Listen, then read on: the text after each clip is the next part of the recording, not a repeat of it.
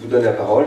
Juste, je restitue très rapidement, euh, pour résumer un petit peu tout ce qui c'est énormément de choses cet après-midi. Parfois, c'était compliqué, à tous égards, c'est un sujet assez technique, conceptuellement complexe, techniquement complexe, mais vous comprenez bien que nous discutons ici des, meilleures manières de changer de logique et, des façons d'amorcer un processus de rupture plus ou moins euh, enfin, décliné sur différents plans, euh, ce que j'appellerais moi une nouvelle conception de l'investissement. Euh, je prends le mot investissement dans un sens que ce n'est pas l'investissement la banque investit dans la production, mais c'est une nouvelle. Par exemple, le travail, euh, Carnot l'a dit tout à l'heure, on a beaucoup fait référence à, à Gors. le travail, c'est pas l'emploi. Et, ce que nous considérons aujourd'hui, c'est que de plus en plus de populations, surtout d'ailleurs dans la population des étudiants dont tu parles, cherchent aujourd'hui non pas une employabilité, mais une possibilité de s'individuer dans le travail et une économie qui n'est pas simplement une économie des subsistances et donc de la monétarisation et du pouvoir d'achat, mais une économie libidinale. Nous appelons ça comme ça ici, c'est-à-dire une économie de la motivation, une économie de l'individuation. Alors, par rapport à ça, euh, il y a beaucoup de, questions qui sont en jeu, et euh, ici, dans cette séance, un des objectifs que nous essayons de, comment dire, de, remplir, c'est pas la première fois qu'on l'aborde, mais on, y vient de manière de plus en plus technique, si je puis dire, c'est comment valoriser les externalités positives. Si je le redis dans un langage un petit peu, peut-être un peu trop simpliste, mais comment est-ce qu'on peut euh, donner de la valeur à ce que tout à l'heure euh, Carlo a appelé le patrimoine cognitif, enfin c'était pas le, mot exactement, mais ça m'est sorti de la tête, mais peu importe, vous voyez, je crois, euh, ce que je veux dire. Et par rapport à cela, il y a des questions qui nous sont propres, je crois, enfin propres, pas propres, mais disons sur lesquelles nous insistons beaucoup vers ce que j'appellerais moi des processus dont on n'a pas tout parlé jusqu'à maintenant, mais je le lance maintenant, de déprolétarisation. Qu'est-ce que veut dire déprolétarisation Ça veut dire lutter contre les phénomènes de court-circuit qui spolient les individus. C'est typiquement ça, par exemple, le capitalisme cognitif qui, capte la valeur, hein, et, de faire que le prolétaire, pour nous, c'est pas du tout celui qui est paupérisé, c'est celui qui est privé de ses savoirs. Et dans les savoirs, il est désindividué parce que ses savoirs ne sont plus. Il perd ses savoirs en, travaillant ou en étant employé. Mais euh, on est allé un peu loin puisqu'on a parlé de prolétarisation, y compris dans la sphère financière. Hein. Euh, moi, je dis les victimes de Madoff, ce sont d'une certaine manière des prolétaires de la finance parce qu'ils ne comprennent plus les mécanismes dans lesquels ils sont pris. Alors, ce que, ce que décrivait à l'instant euh, Franck, c'est un processus de déprolétarisation qui est aussi pensé au niveau de la territorialité. Là-dedans, nous pensons, nous, euh, quand je dis nous, je dis nous deux, parce qu'on en parle assez souvent en ce moment, c'est qu'il y a plusieurs modèles contributifs qui ne sont pas du tout alternatifs, mais qui peuvent s'agencer les uns dans les autres. Il y a, alors avec la question de conditionnalité et inconditionnalité, qui reste qui est un curseur euh, compliqué à définir, bon, avec une, décision politique, ça. Bon, il y a d'abord le revenu social garanti, dont on a bien compris pourquoi ce n'est pas le revenu universel, parce que ce n'est pas défini comme le revenu universel, c'est une question, là, beaucoup de définitions.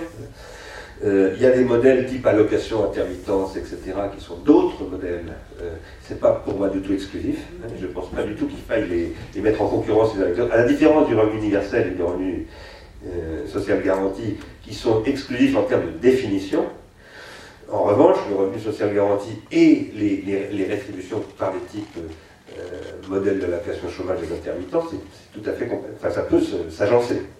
Et ça peut s'avancer territorialement, justement. On peut dire, on peut imaginer qu'une collectivité territoriale va mettre en place un système comme ça au niveau du département, au niveau de, la région.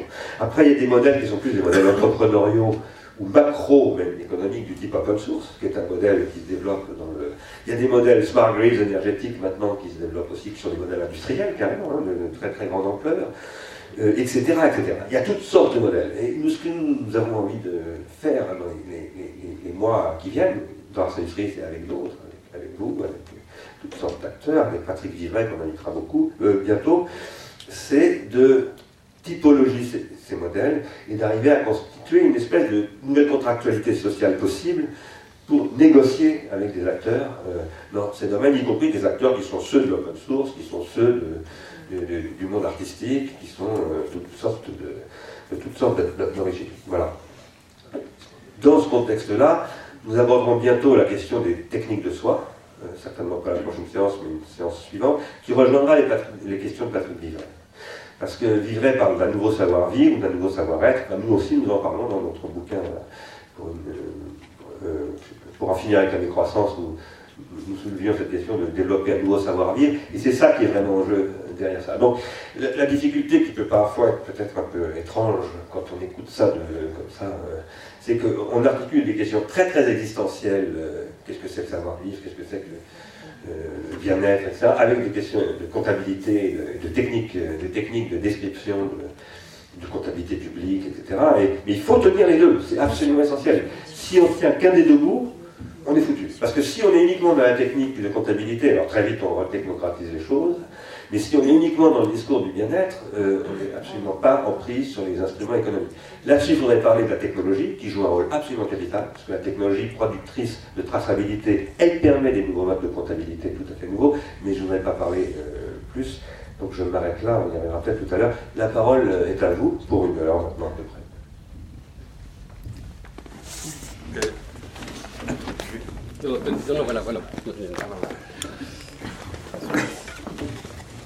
Je vous remercie tout d'abord pour ces excellentes interventions. Euh, je vais essayer d'être le plus bref possible, euh, mais je vais aller exactement dans votre sens. Euh, je suis à l'origine Laure Thévenot, ingénieur qualité, actuellement en MBA de Management opérationnel performance durable à l'ISCP, l'Institut supérieur de commerce de Paris. Nous sommes 50 dans ma promo à avoir, nous sommes étudiants, ça va de 22 jusqu'à 47 ans. Euh, nous sommes tous dans cette dynamique-là de rechercher dans l'entreprise en fait quelque chose de nouveau. Voilà, ça c'est un premier point. Second point, je travaille avec en effet Patrick Vivray, Jean Gadret, avec le groupe FAIR pour créer de nouveaux indicateurs de richesse. Il y a tout un travail qui est fait à leur niveau. Donc ça, c'est un témoignage supplémentaire pour vous dire qu'en effet, on reste tous ensemble. Et je suis aussi administratrice du club des jeunes dirigeants de l'économie solidaire et sociale, appelé aussi le CJDES, qui travaille énormément sur ce type de, problématiques. Euh, je suis aussi administratrice de l'association 4D, euh, dont le président est M. Pierre Radan, ancien président de l'ADEME, qui part là à Copenhague pour les négociations. Et en dernière chose, je fais partie euh, du club développement durable du Conseil supérieur de l'ordre des experts comptables. Là, il y a quelque chose de très important, je ne sais pas si vous les connaissez, mais ils ont sorti, ils sont créés. Nous, plutôt, nous sommes en train de construire et d'enrichir un nouveau système de comptabilité qui prend en compte le bénévolat et tous ces éléments. Bien entendu, nous travaillons avec Patrick Livret et tout ça, donc nous travaillons énormément là-dessus. Euh, et moi, dans mon cas présent, j'ai 30 ans et en fait, mon intérêt, c'est de faire le lien entre toutes ces sphères. Euh, je suis un espèce de maillon euh, électron libre qui met, qui met en relation tout le monde. J'ai eu la chance en fait de venir aujourd'hui grâce à Birgit. voilà, donc c'était juste un témoignage pour vous dire en effet qu'on est, comme dirait Pierre Radan, à un changement de société. il nous l'a encore dit mercredi soir dernier. Euh, la majorité des changements de société qui sont faits jusqu'à maintenant, ça s'est fait dans l'hémoglobine. Euh, la seule, pour lui en tout cas, euh, le seul changement de société qui s'est fait sans hémoglobine, c'était le siècle des Lumières. Avec Copenhague, nous, prévoyons en fait les 20, 30, 40 premières prochaines années. C'est très important. Voilà, donc c'était juste un témoignage pour vous dire en fait qu'il faut en effet continuer, j'en suis persuadée, dans ce sens-là. Voilà. Merci pour ce voyage. N'hésitez pas à adhérer à Industrialiste pour faire les liens dont vous parlez. Ça nous intéresse beaucoup. Merci beaucoup. Bernard Oui, moi, je voudrais poser euh, aux intervenants euh, deux ou trois questions, je ne sais pas encore, à partir, de, à partir d'un témoignage qui, comme toujours chez moi, vient, vient d'outre-Rhin. Euh, et d'une coïncidence de lecture.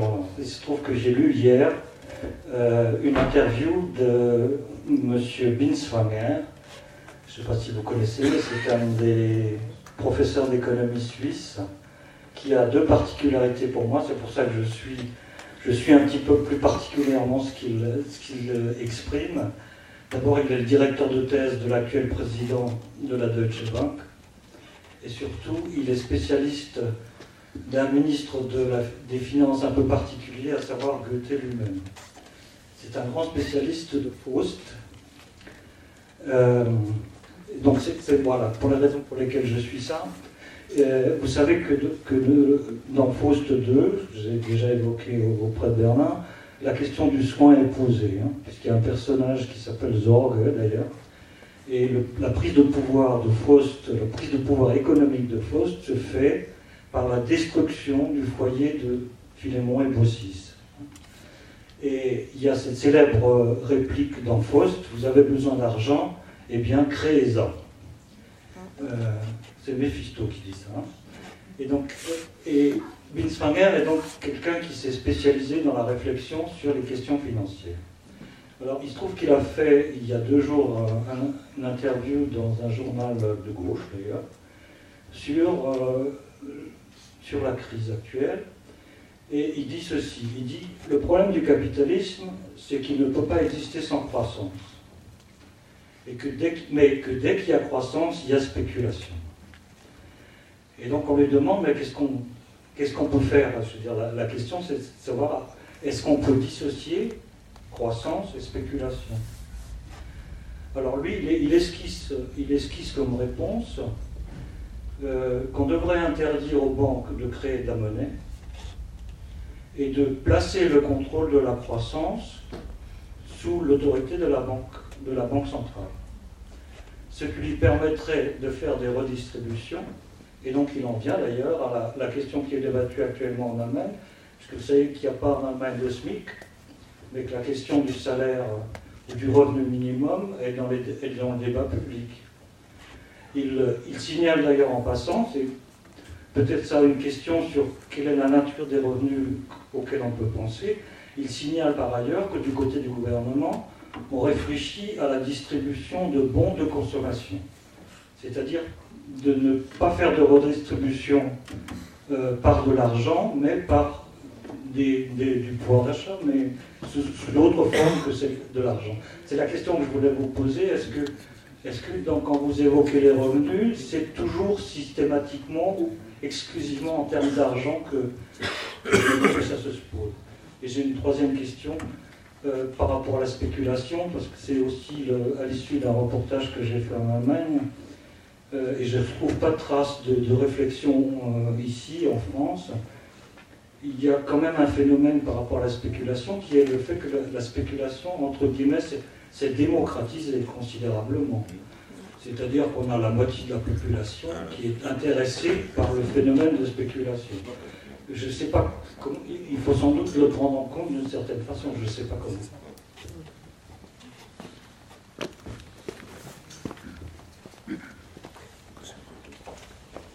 Merci. J'ai uniquement, euh, j'aurais d'abord une information.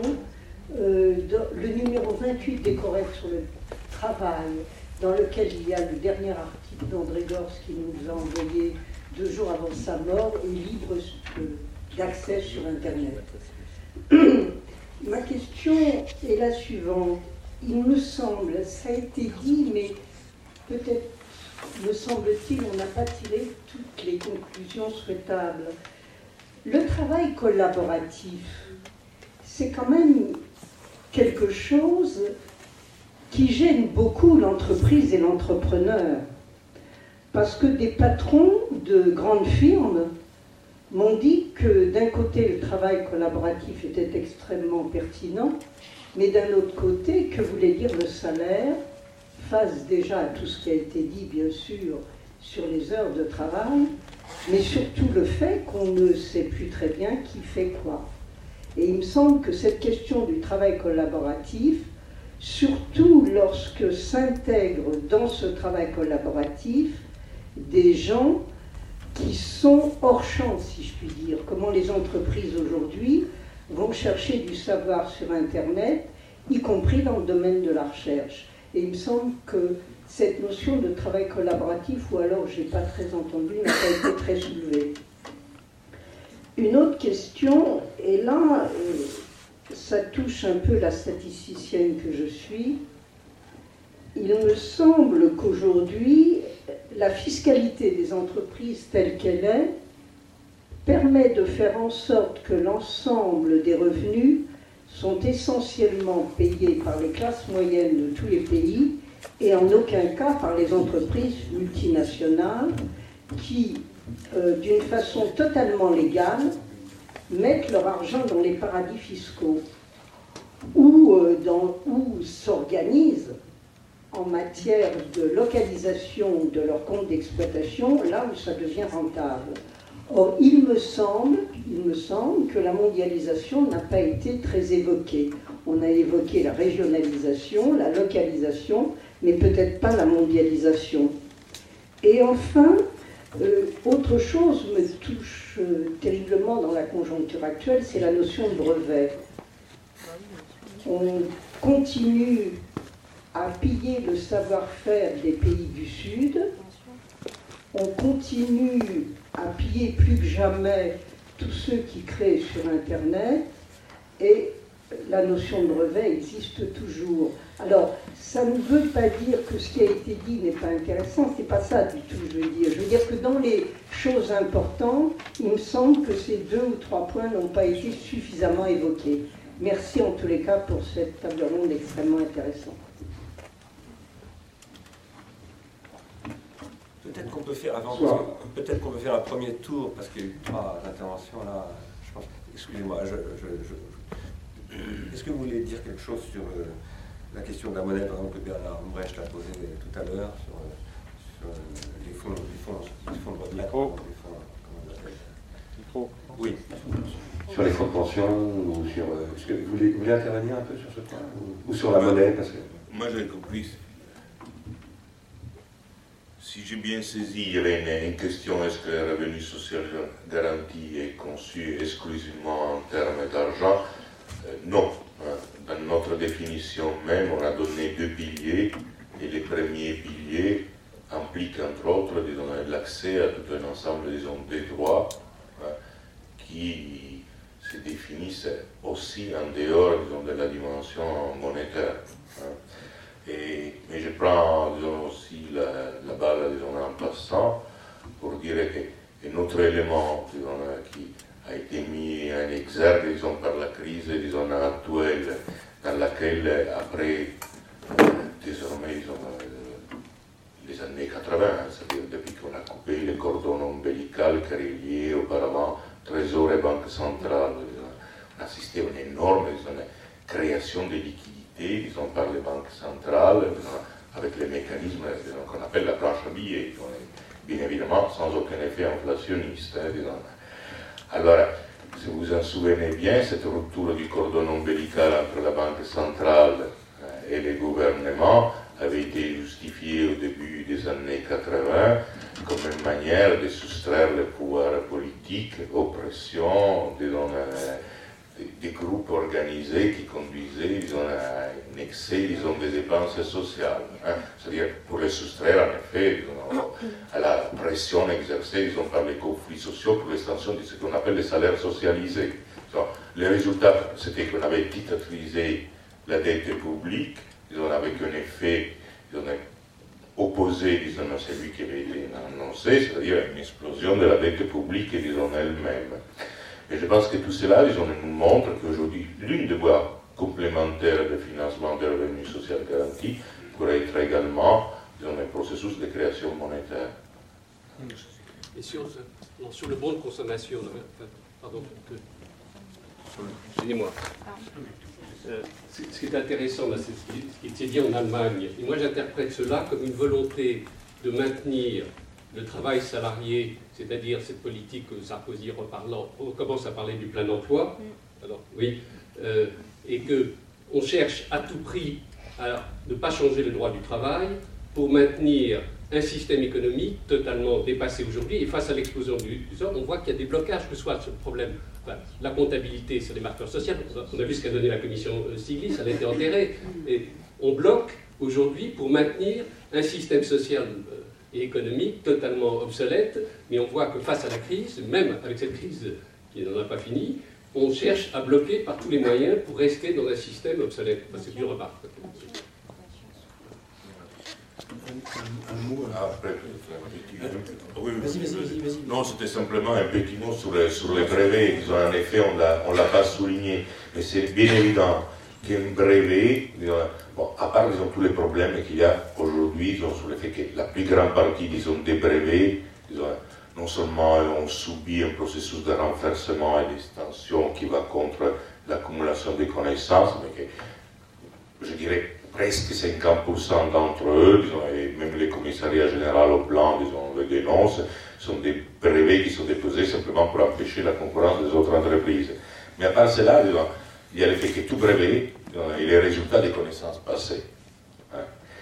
Donc l'idée d'une taxe sur l'ensemble disons, des brevets est un élément essentiel donc on pourrait penser pour financer les revenus sociaux garantis, financer les revenus sociaux garantis à l'échelle mondiale, dans les formes monétaires et non monétaires de ces revenus. Voilà. Oui, je voulais dire un mot sur le, problème du, euh, de la monnaie. Et euh, en relation avec ce qui avait été dit, euh, je pense que c'est par Jean-Marie tout à l'heure, sur, non, sur, les, sur, les, sur les crises de surproduction. Il me semble que vous avez parlé de surproduction.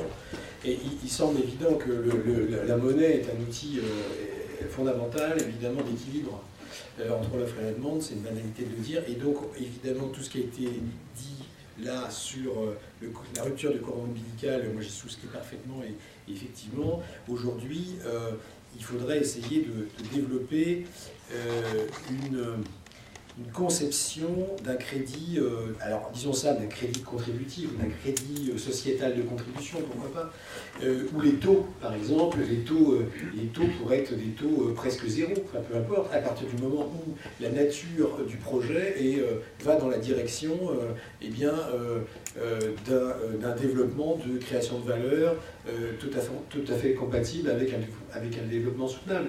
Ce qui est une façon de réviser la, question du microcrédit. Ce n'est pas du microcrédit. Les codes prêts existent déjà.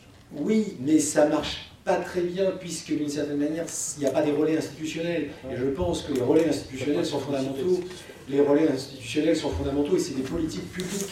On parle là d'un renouveau des politiques publiques et, la notion, euh, il, faudrait que les politiques publiques et donc les élus euh, se pensent aussi, pas simplement comme des euh, représentants du peuple, mais comme aussi des gens qui euh, ont à assumer, alors c'est pas un retour du crédit municipal, hein, parce que c'est pas ça du tout, mais disons une conception, disons, d'outils qui leur permettent d'avoir un, un, impact très certain sur, sur la question, disons, de, du délivrement du crédit, parce que le crédit, c'est une formation de richesse à partir du moment où on l'attribue, euh, ça rend possible des politiques d'investissement, et que les politiques d'investissement d'innovation, euh, ce n'est pas la R&D standard. La R&D standard, elle est euh, dans l'achat même de, de, comment dire, de, de brevets pour ralentir l'innovation technique dans, dans, certains cas. C'est-à-dire que là, on voit bien qu'il y, a, y a aussi à examiner cette question de la monnaie du point de vue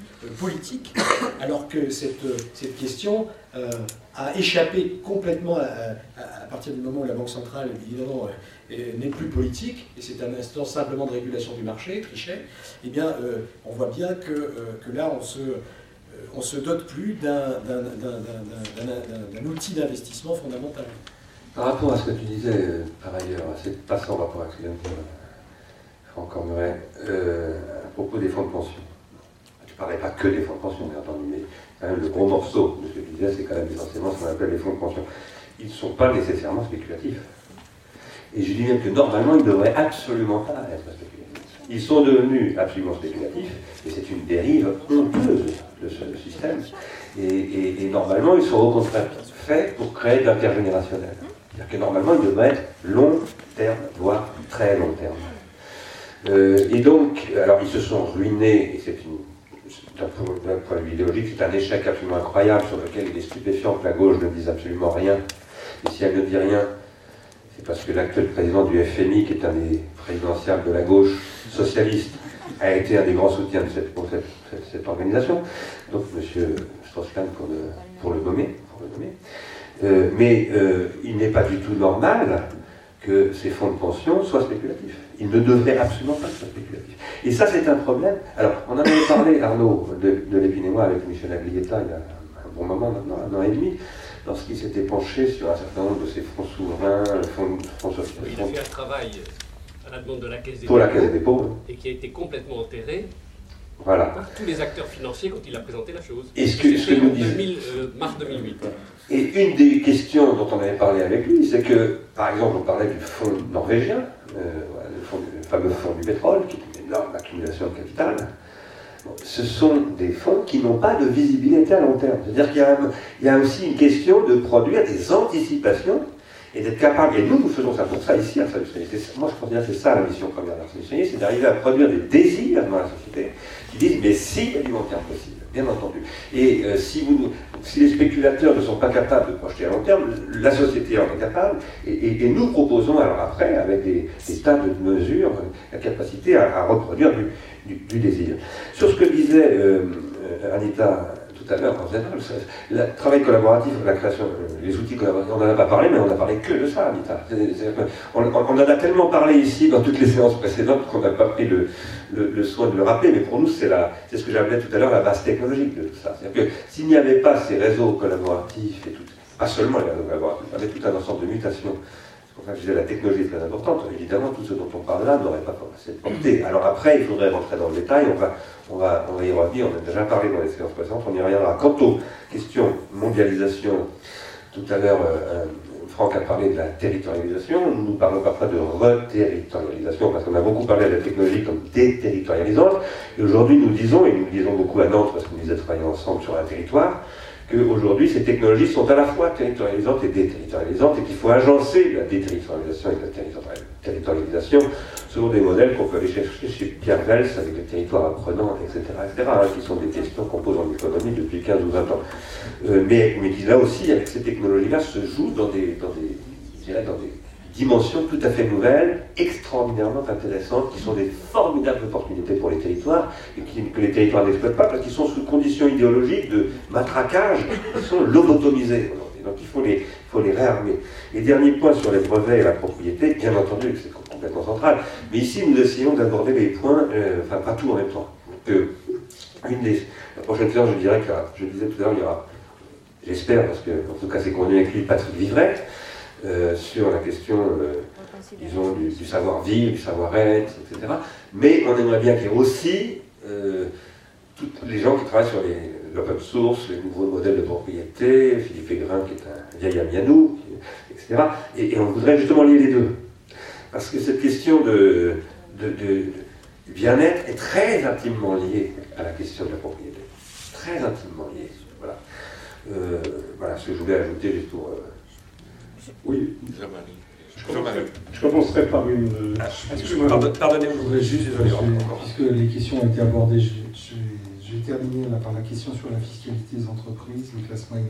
Il était, la question centrale qu'on s'est posée nous, c'est comment, euh, puisqu'il y a de la valeur qui est captée quelque part, comment on recapture cette valeur. Hein donc euh, on, est, on, est bien, on est bien sur, euh, sur cette question-là. Et donc, effectivement, qu'il s'agit de sortir de, de, ce, de, ce, de ce, cercle vicieux qui fait qu'effectivement, les, les, entreprises échappent à, la fiscalité et qu'elle euh, est essentiellement payée par les classes moyennes. D'où la nécessité, ce que j'ai été vite, donc je ne l'ai pas dit, mais de restaurer un, impôt sur le revenu réellement progressif. Hein, euh, ce qui est, qui est, me semble-t-il, central mais, pas seulement. les formes, les assiettes, les choses comme ça, les, techniques toutes bêtes de, fiscalité sont extrêmement importantes pour aboutir à ça. Quant à la question de la territorialisation, enfin, la mondialisation, elle a une double dimension. Elle a la dimension, celle de la fiscalité internationale qui pourrait être trouvée, par exemple, dans un cadre européen, dans, une première, euh, dans un premier temps, et puis au-delà, mais elle aussi celle de la forme capitalisme local, de la, territorialisation de ce point de vue-là, et donc des formes de, financement de, RSG qui peuvent être euh, euh, mis en place dans, les différents pays. Et là, il y, a, des travaux, par exemple, euh, il y a un truc qui va sortir auquel on, a contribué, dans lequel il y aura un article sur un travail du même genre en Italie. Et il est clair qu'il faut, il enfin, il faut mettre en place, il faut mettre en place des, des, travaux euh, au niveau international sur ce genre de, questions. Mais l'enjeu, il est double là. Hein. Il ne s'agit pas seulement d'imaginer des formes de taxation transnationales, mais des formes de taxation nationale correspondant à un enjeu transnational. Bien, je, serai, très court. Premièrement, merci pour la densité de vos interventions. Je crois avoir été victime d'un déficit d'attention Je crois que tout le monde connaît ceci ici. Pas surtout avec la chaleur. Deuxièmement, dans les livres d'économie, souvent met en exergue, euh, l'économiste est le conseiller du prince. Je voudrais bien voir le prince, que vous- la tête du prince que vous allez conseiller, parce que ça ne me semble pas évident du tout. Bon, question plus, plus sérieuse. Euh, éthique, vous avez dit euh, de l'égalité, je veux dire éthique de l'égalité contre éthique de l'indécence. Vous avez évoqué ça tout à l'heure.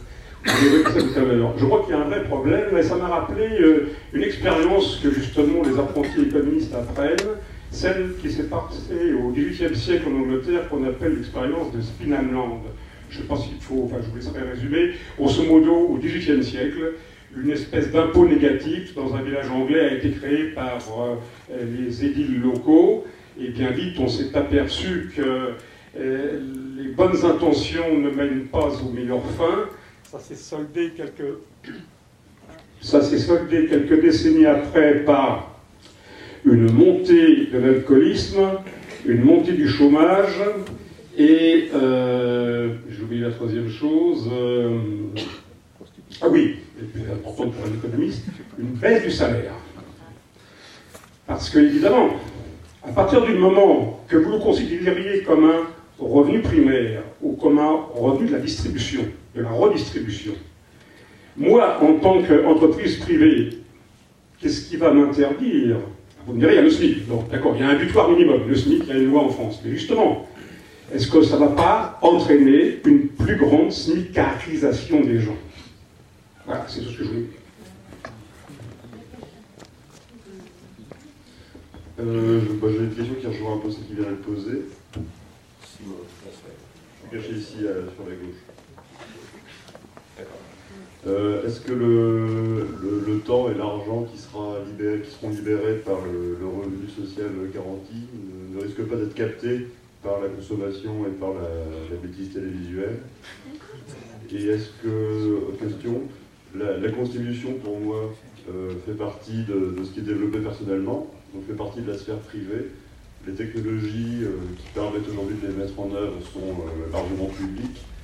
Est-ce qu'il n'y a pas aussi un risque qu'il se crée une confusion entre les activités privées et, euh, l'espace public Euh, Est-ce qu'il ne risque pas de, se produire du coup des, des- une forte réactivité au développement des, contributions et, euh, comment cela s'articulera dans, les rapports sociaux, hein, que le, public et le privé euh, soient euh, confondus et, euh, plongés dans, dans le cœur de l'économie?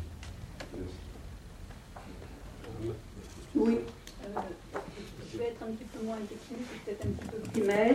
Euh, mais euh, sur euh, ce que vous dites, en fait, revenu social garanti, l'idée est remarquable, mais ce qui me gêne beaucoup, c'est le fait que ce soit une allocation sans contrepartie, sans obligation et sans, sans limite, comme ça a été dit par, par monsieur, par Carlo. Alors, donc, c'était un peu, un petit peu énoncé ce que je voulais dire.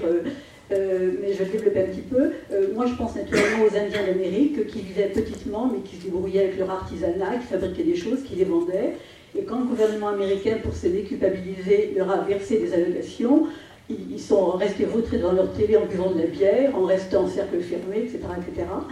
Euh, sans aller aussi loin, si euh, à Paris, euh, si vous allez de temps en temps voir ce qui se passe au niveau des, foyers d'hébergement des petits frères des pauvres, ce genre de choses, euh, les gens viennent pour être nourris, pour être hébergés. Mais si on leur demande 5 minutes de contribution, serait-ce pour débarrasser la table ou faire quoi que ce soit, naturellement, ils s'en font, ils ne veulent pas le faire, parce qu'il n'y a pas de contrat. Et moi, ce qui me gêne beaucoup, c'est ça, c'est de, verser des allocations sans qu'il y ait un échange, sans qu'il y ait un minimum d'obligation. Cette notion de contrat me semble vraiment euh, importante. Euh, sinon, euh, pour moi, on crée des gens qui sont assistés à vie. Voilà, je, je suis venue maintenant, j'ai pas de chance dans la vie, la société me doit tout, j'ai de l'argent qui tombe, et puis c'est normal, et puis j'en ai de plus en plus, et je râle, mais je ne vais pas contribuer à quoi que ce soit. Et je pense que ce- cette condition d'assister à vie, euh, de victime à vie, me, me- me gêne beaucoup. Autant je crois que dans une démocratie, c'est essentiel que ça existe, ce genre de choses, mais il faut qu'il y ait un suivi, il faut que ce soit limité dans le temps. Pour moi, c'est pas un statut à vie d'assister. Une dernière question, puis après on, on essaye de, de reprendre.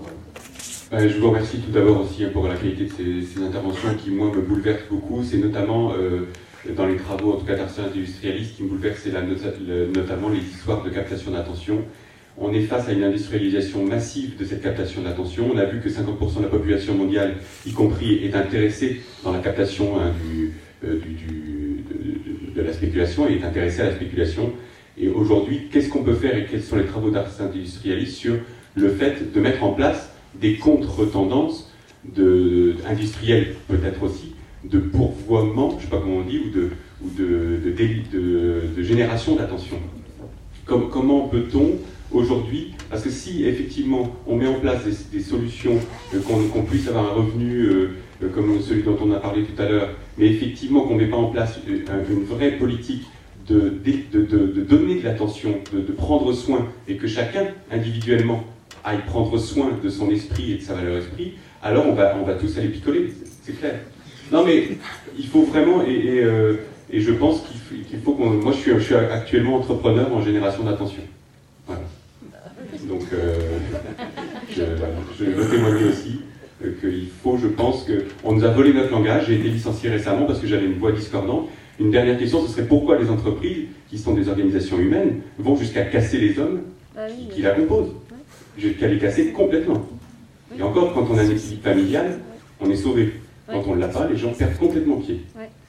Et donc il faut mettre en place de l'économie solidaire et sociale, mais il faut mettre en place, de manière industrielle, des générateurs d'attention. Peut-être sous, une forme anodine. Hein.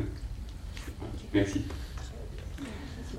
Bon, on va peut-être euh, commencer à essayer de répondre à toutes ces questions. Qui, veut la parole à la table?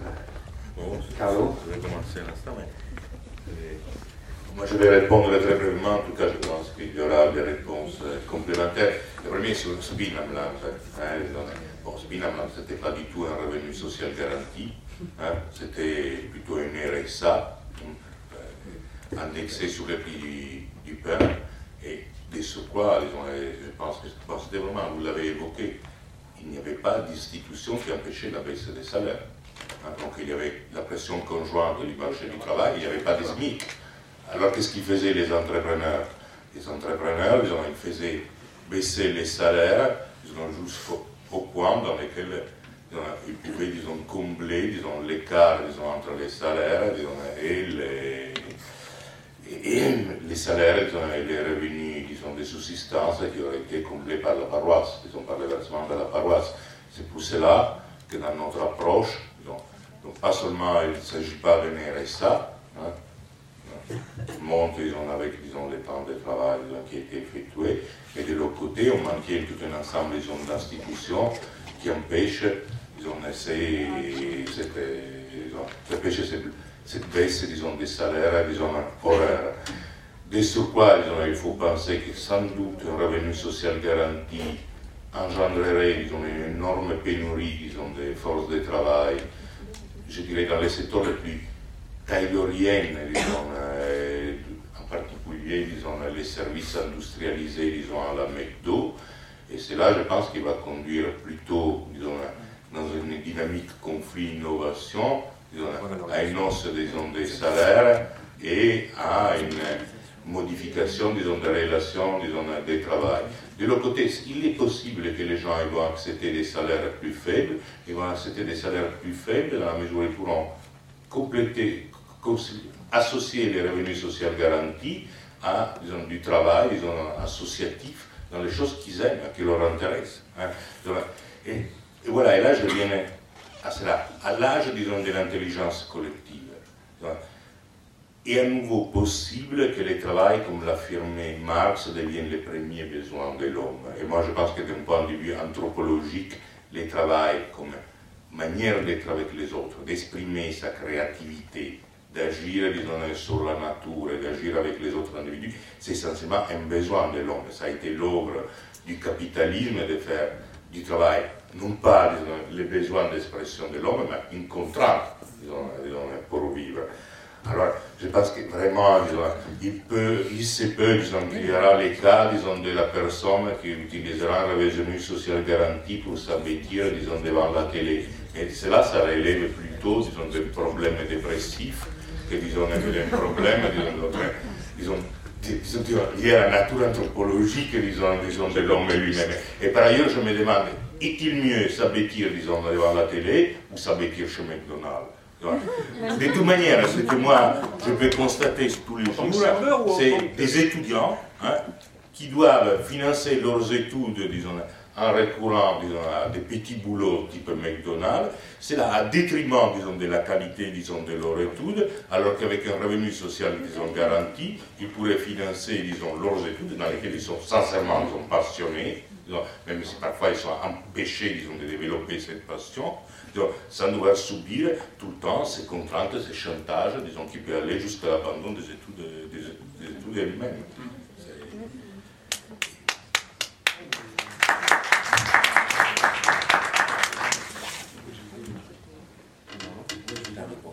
je vais dire un mot sur.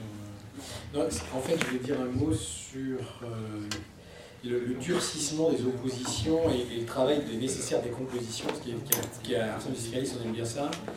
Euh, L'idée d'opposer revenu primaire et revenu secondaire, sur le plan conceptuel, me pose des difficultés, puisqu'en fait, la, tension, c'est effectivement chercher l'articulation et la complémentarité d'un mixte qui, en fait, en fait serait, serait, euh, serait envisagé. Alors, ce qui suppose évidemment, euh, euh, comment dire, une grande difficulté, parce que c'est des micros. c'est des micros, comment dire, revenus qui pourraient se, compléter, etc. Donc ça, c'est une première remarque sur le plan, sur le plan conceptuel. Je pense que ne faut pas durcir l'opposition entre revenu primaire et revenu secondaire, euh, tout simplement parce que, grosso modo, le revenu primaire, il est déjà défini, euh, euh, enfin, il y a une pression une contrainte du, des revenus, du, montant de revenu primaire par, par, la, redistribution du revenu secondaire. Il y a une espèce de circularité là-dessus. Ça, c'est le premier point. Ce qui veut dire que, ce qui veut dire que deuxième point sur lequel il faut essayer de travailler, c'est l'endogénisation en fait de, la contribution, de l'économie de la contribution, c'est-à-dire comme conciliation des pratiques du entre guillemets du, non calculable et de l'intérêt, enfin du don et de l'intérêt. Ça suppose évidemment qu'on marginalise pas qu'on sectorise pas et qu'on durcisse pas l'économie entre guillemets réelle et l'économie du tiers secteur, l'économie sociale et solidaire.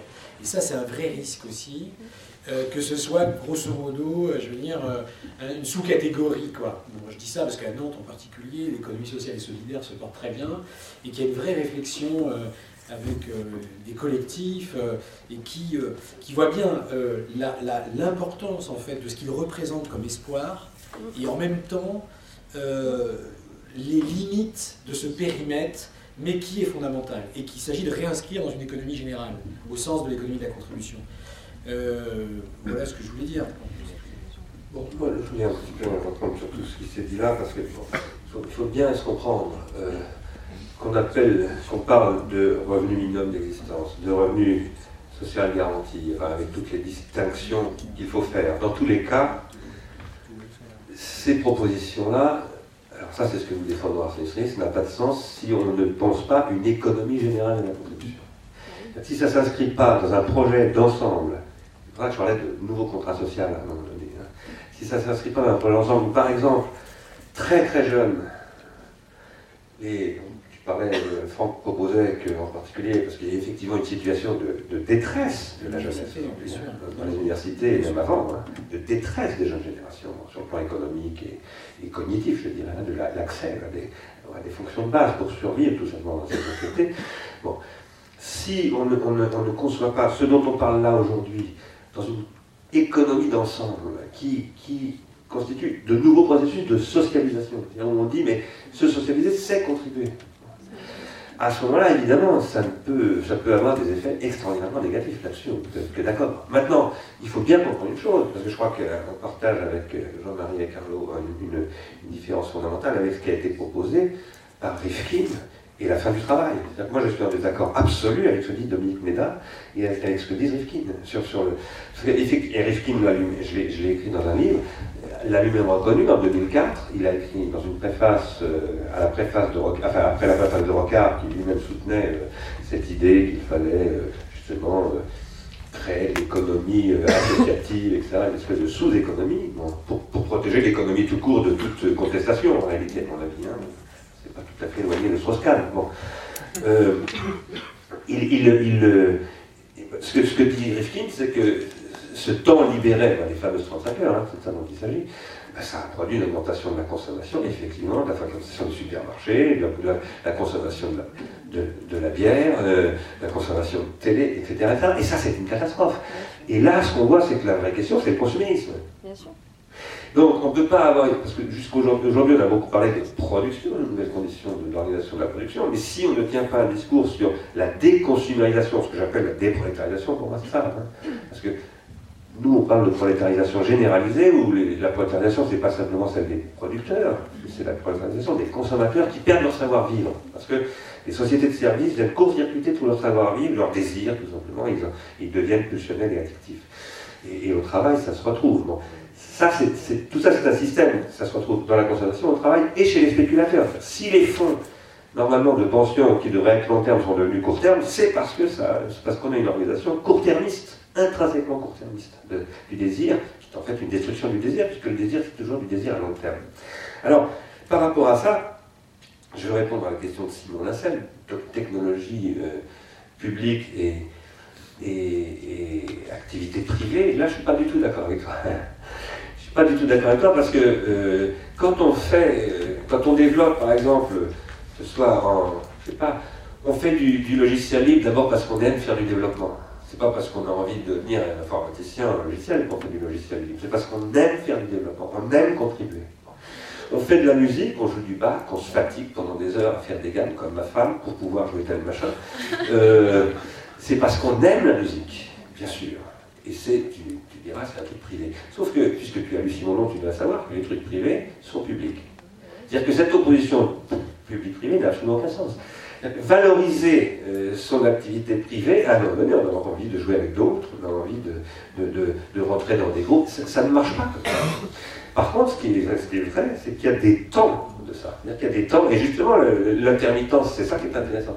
C'est que la rémunération, par exemple, de, la, la, question du chômage des intermittents, c'est qu'on donne du temps. Alors là, on travaille chacun dans son coin, etc., on ne rend compte à personne, et à un moment donné, on va se rendre au public, ça peut se monétariser ou pas, enfin, il y, a, 36 000 possibilités. Mais il ne faut pas opposer, c'est comme disait Franck tout à l'heure, je le rappelais, ici, on ne raisonne pas par position, mais par composition, ça compose tous ces trucs-là. L'individuation psychique, c'est-à-dire privée, est une individuation collective toujours. Effectivement, elle ne se réalise pas, c'est un fantasme. Ce pas une individuation.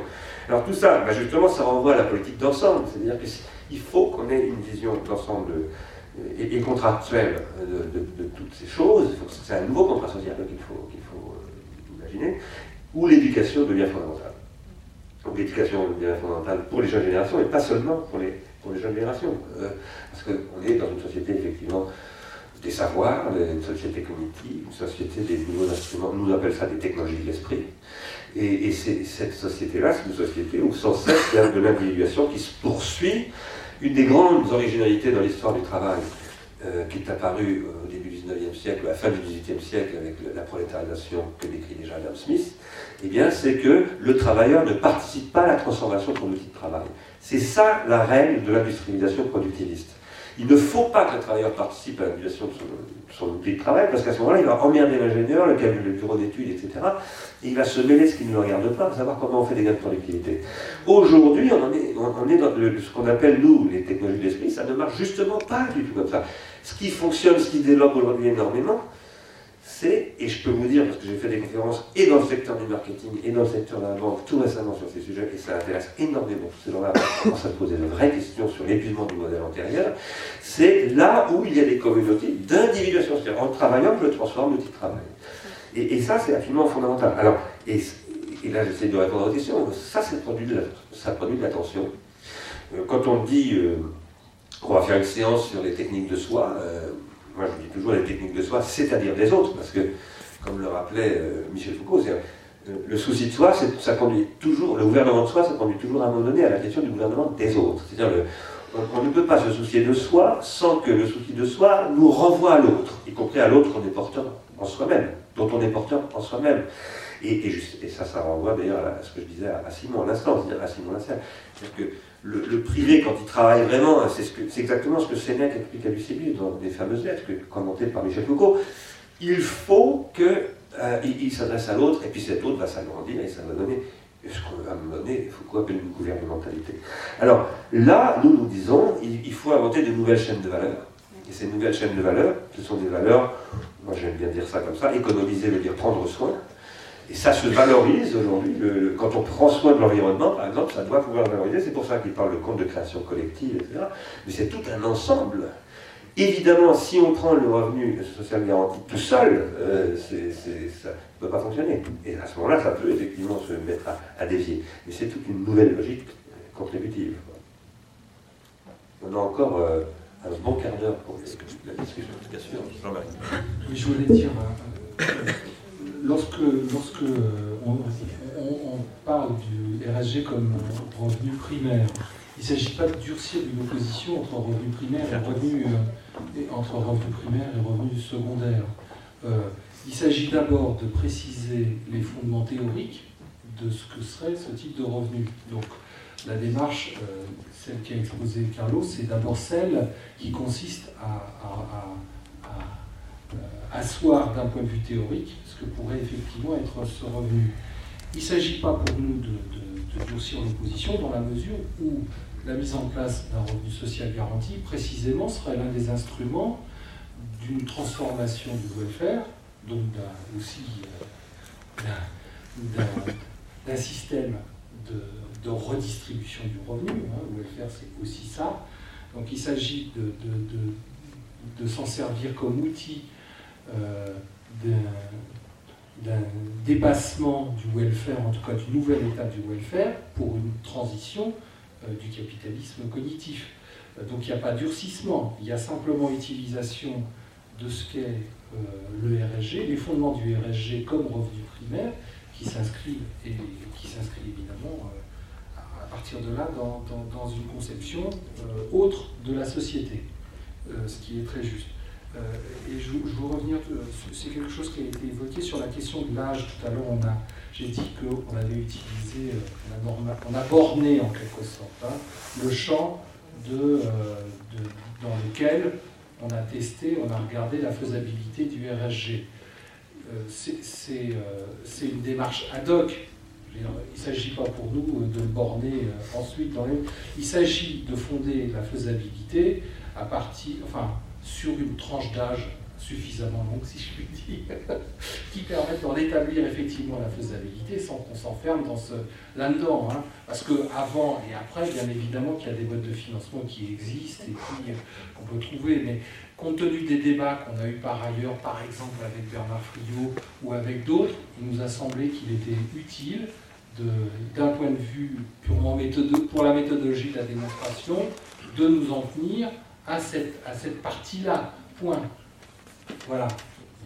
Non, mais je- c'était pas du tout. Quand je dis du, le durcissement, je comprends bien. euh, Sur le plan épistémologique, je veux dire, en fait, euh, euh, j'ai bien compris qu'il s'agissait, euh, euh, le RSG, euh, de l'opposer à l'allocation universelle volontariste, par exemple, sur le plan épistémologique. Euh, et que, évidemment, de ce point de vue-là, je, je- je suis tout à fait d'accord, il n'y a pas de problème. L'idée, euh, l'idée c'est, euh, euh, là, on- si on quitte la- l'aspect, disons, euh, épistémologique pour arriver à un deuxième niveau, qui est, disons, le sens commun, et la portée politique de l'énoncé euh, dans, euh, dans l'agora, quoi. Là, ça, ça, ça, ça, à mon avis, ça pose un problème. Ça pose un problème de compréhension et, d'interprétation, disons, des publics. Enfin, des, euh, voilà, c'était ce que je voulais dire. Vous voyez, donc il y a deux niveaux. Sur un niveau, je suis absolument d'accord avec vous. Par contre, sur l'autre niveau, je pense que, euh, je pense que, voilà, je distinguais les deux niveaux. Et là, j'en profite pour vous poser une question. Yolande Bresson, que vous connaître, en fait, qui travaille euh, évidemment sur cette histoire-là, depuis longtemps au PS, essaye désespérément, le pauvre, à certains moments, à essayer et ensuite d'imposer cette, cette idée de débat possible euh, sur, euh, sur, sur, euh, sur, sur un, principe d'allocation sans condition, disons ça comme ça. Et, et ça pose un débat plus large, puisqu'il y a Bresson, mais il y a aussi des gens, des libertariens aux États-Unis, qui, d'une certaine manière, alors eux, évidemment, ils posent la question d'une allocation universelle sans, euh, avec une condition. Et la condition, c'est on liquide tous les autres droits sociaux, ce qui n'est pas du tout votre position, évidemment, puisque vous, en, vous, et moi je suis parfaitement d'accord, c'est une nouvelle étape de welfare, il faut garder les piliers dont vous avez parlé là-dessus, on est vraiment d'accord, mais il faut faire attention que du point de vue de la compréhension, euh, euh, comment dire, les interprétations, les dérapages interprétatifs, la salle s'en est fait l'écho tout à l'heure dans certaines questions, peuvent être, peuvent être assez violents. Parce que, par exemple, l'idée euh, l'idée de dire, voilà, on fait, c'est combien? C'est un match, quoi. évidemment, c'est la question fondamentale. Mais ce n'est pas simplement une, question de quantité, puisque derrière, il y a des modes de socialisation. Bernard en a parlé, évidemment, il faut accompagner cette socialisation. Mais l'idée aussi, c'est, c'est ça où je voulais vous poser une question, c'est l'idée d'un abandon de, c'est pas votre perspective, mais autour de cette question du revenu, si on identifie l'économie à la question du revenu, enfin disons, si on surdétermine l'économie, parce que c'est pas votre position, je ne vais pas vous présenter, mais si on surdétermine l'entrée de l'économie par la question du revenu, on risque de, de, se cristalliser, vous voyez, une opposition forte où vous avez évidemment, vous, relevé le gant, si j'ose dire, et, dans, la, dans, le principe de calcul qui est, rapporté en fait dans le, bouquin de Yann, euh, en disant, voilà, on relève le gant, on peut le faire, on essaye de calculer. Ça, je trouve que d'ailleurs le, pari, l'audace que vous avez développé là était euh, vraiment franchement très intéressant du point de vue intellectuel, parce qu'évidemment, on rentrait dans la comptabilité, mais ma question, c'est évidemment, si on rentre par la question... Euh, simplement du revenu, on peut avoir euh, des gens qui ne pensent pas du tout comme nous et qui peuvent défendre l'idée euh, d'un revenu universel. Et là, le curseur, euh, la conditionnalité, l'inconditionnalité sont des questions décisives et à mon avis qui ne peuvent être que réglées par une question de contractualité ou de gouvernementalité. Si je peux me permettre de compléter, c'est pour ça que nous, essayons de, dire à Israël, c'est un peu ce qu'on revendique très fortement, le capitalisme cognitif doit évoluer vers une économie de la contribution. Euh, voilà. Et, que c'est une mutation de l'ensemble du dispositif à l'intérieur de laquelle le revenu euh, social garanti est un élément euh, majeur qui fait bascule. Voilà, c'est un peu ça qu'on essaie de dire. Oui, bonsoir, Sophie Huet, je suis étudiante en master professionnel développement durable d'organisation. Merci beaucoup pour ces débats qui sont euh, entendus avec le prisme amplificateur de ma lecture récente de la convivialité de Ivan Illich, dans, laquelle Ivan Illich pose la question du rapport de l'homme à l'outil. Donc euh, l'outil purement productiviste conduit à une société euh, destructrice, et donc il envisage d'autres rapports avec d'autres outils que l'homme se fixerait, notamment par des activités relationnelles et donc la question qu'il nous pose, c'est quel est l'équilibre entre les activités relationnelles, où l'être s'épanouit à son autonomie, et les activités productivistes qui nous seront nécessaires encore un certain temps. Et donc, euh, si ça fait évidemment écho à tout ce que vous avez dit, et si on envisage maintenant l'outil comme l'instrument monétaire, euh, je crois qu'il ne vous a pas échappé qu'il y a de, de nombreuses expériences et réflexions sur le sujet en ce moment pour se réapproprier la monnaie donc on appelle ça monnaie sociale, monnaie complémentaire, alter-monnaie. Et, donc c'est l'idée d'abandonner l'idée euh, de la fongibilité totale de la monnaie qui met euh, tous les individus sur le même plan, alors qu'il y a une asymétrie profonde dans la possession de la monnaie et dans l'accès à cette monnaie par les marchés qui sont omniscients et puis un petit porteur qui par définition n'aura pas les informations par exemple.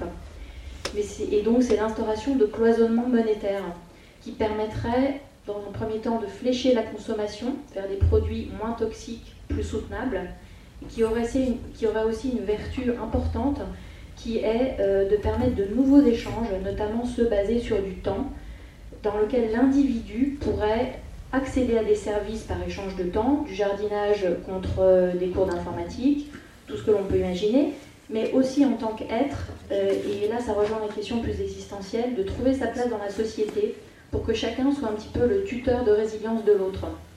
Donc je crois qu'il y a énormément d'expériences euh, autour de nous en ce moment. Il y a le VIR en Suisse.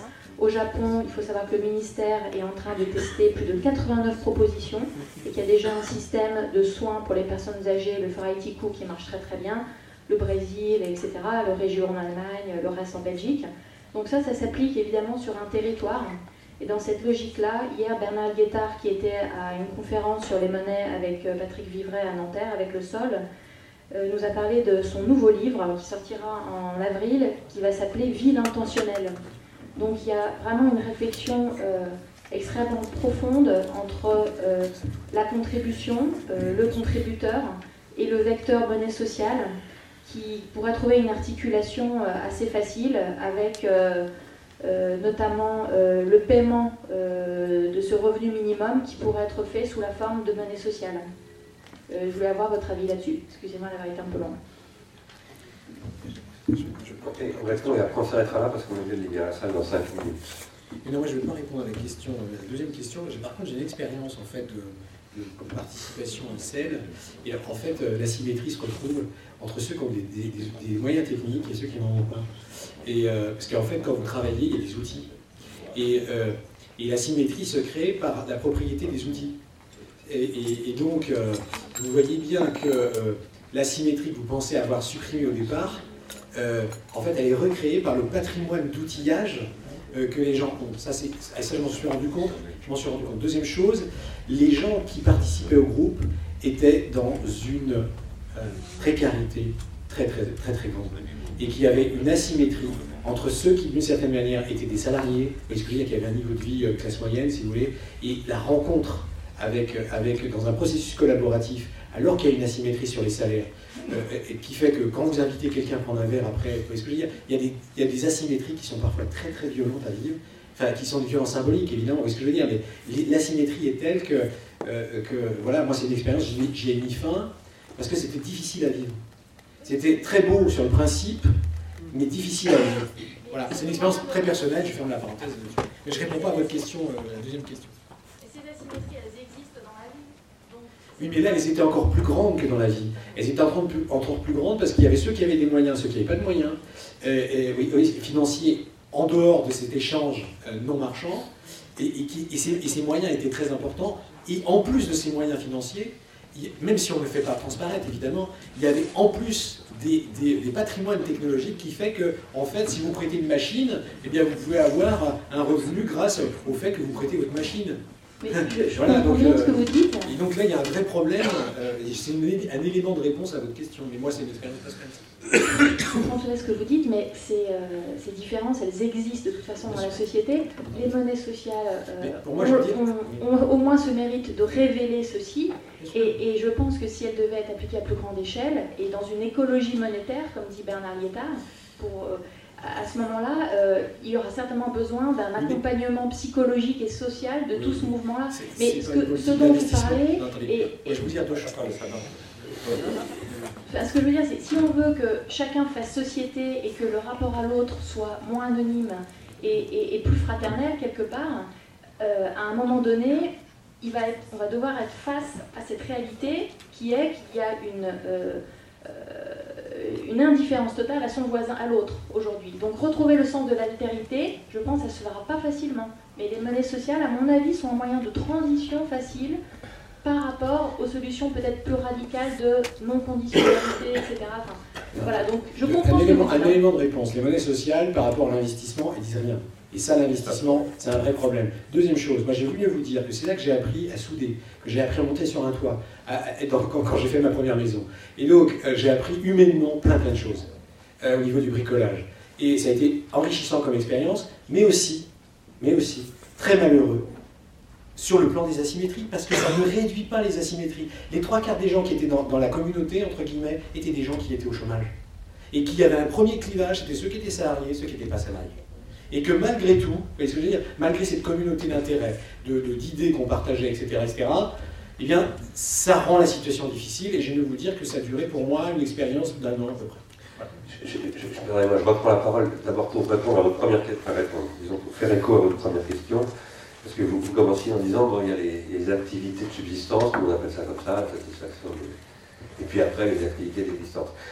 Il y aurait beaucoup à dire, s'il y avait un fond d'intérêt de, ce que Rifkin, Meda, etc. pouvaient dire, c'est sur le fait que le, besoin de travail, euh, je dirais, de, travail d'exécution, etc., diminue indubitablement, ça on ne peut pas du tout contester avec l'évolution technologique, et que si on maintient énormément de, situations d'emploi de, d'exécution, etc., c'est parce qu'on a besoin de produire du pouvoir d'achat. A une question dont on n'a pas du tout parlé ici aujourd'hui, mais c'est pourquoi le capitalisme a-t-il besoin de travailleurs? C'est parce qu'il a besoin de maintenir un système euh, force, de production, pouvoir d'achat, spéculation, etc. et, qui, est maintenu artificiellement parce que tout simplement ce capitalisme ne sait pas sortir de, ce modèle-là. Maintenant, on pourrait très très bien imaginer que la, diminution des tâches de subsistance et d'exécution s'accroisse considérablement, parce que de toute façon, n'y aurait plus un intérêt fondamental à produire du, du pouvoir d'achat, mais où on développerait ce que j'appelle moi du savoir d'achat, et où on développerait des modalités d'existence et pas de subsistance. Et, ça, c'est une question, alors je reviens à ce qu'on disait tout à l'heure, c'est une question de politique, je dirais même de politique culturelle. Et qu'il faut savoir aussi, à un moment donné, monétariser. Quand je dis monétariser, c'est il faut savoir à un moment donné faire rentrer dans une comptabilité, et en effet, pour pouvoir produire l'investissement, parce que la monnaie, ça sert à ça. Euh, euh, l'argent, ça sert à toutes sortes de choses, mais une des choses essentielles, c'est quand on a 200 euh, 000 euros devant soi, on a une, libération, une, liberté dans le rapport au temps qu'on n'a pas quand on n'a pas une thune. Et, ça, c'est absolument capital, parce que l'argent, c'est ce que disait Lyotard, hein, ça sert à voir, ça, permet de se donner du temps. Après, il y a la captation de ce temps par, le capitalisme et éventuellement par des spéculateurs qui vont au contraire en faire un peu de court-termisation, et c'est ça contre, quoi on lutte aujourd'hui dans, dans cette euh, discussion. C'est pour ça aussi qu'on a beaucoup parlé dans le passé à Arsène au début de oxium et négocium, parce que c'est une question de réarticulation des rapports entre l'oxium et, le négocium, entre le commerce, euh, le marché, etc., d'un côté, et d'autre part, euh, l'épanouissement des, individus. Ça, ça renvoie à ce que disait Carlo en commençant, en rappelant ce que disait Marc d'ailleurs sur la valeur d'usage, la valeur d'échange, le travail, etc., Je suis désolé d'être obligé d'arrêter parce qu'on doit rendre la salle. Je vous signale qu'on aura de nouvelles séances euh, à partir de mars, mai, juin au théâtre de la colline, que ne sont pas encore totalement calées, mais donc, euh, je l'ai déjà dit plusieurs fois, on, accueillera Patrick Livret dans tous les cas. On reviendra évidemment sur un certain nombre des questions abordées ici. On, commencera aussi à, poser des questions, pardonnez-moi, liées au, modèle open source toutes ces questions dont on va aller vers les questions liées à la propriété. Ensuite, on aura une, séance sur les techniques de soi, la culture de soi, euh, euh, le soin, et puis on aura également une séance sur les rapports intergénérationnels l'économie du rapport intergénérationnel. Voilà. Merci beaucoup de vos attentions. J'ai oublié de vous dire aussi une chose importante, c'est que nous venons d'obtenir un soutien de la région Île-de-France, que je remercie très vivement et très publiquement, pour que nous lancions sur le site internet un service nouveau. Euh, on vous en parlera bientôt plus avant qui permettra d'accéder à tous ces enregistrements avec un moteur de recherche en indexant ces, choses et en commençant à développer des technologies collaboratives et contributives sur le site d'Ars Industrialis. Euh, ça se concrétisera, je pense, au printemps prochain. Voilà, merci beaucoup, à bientôt.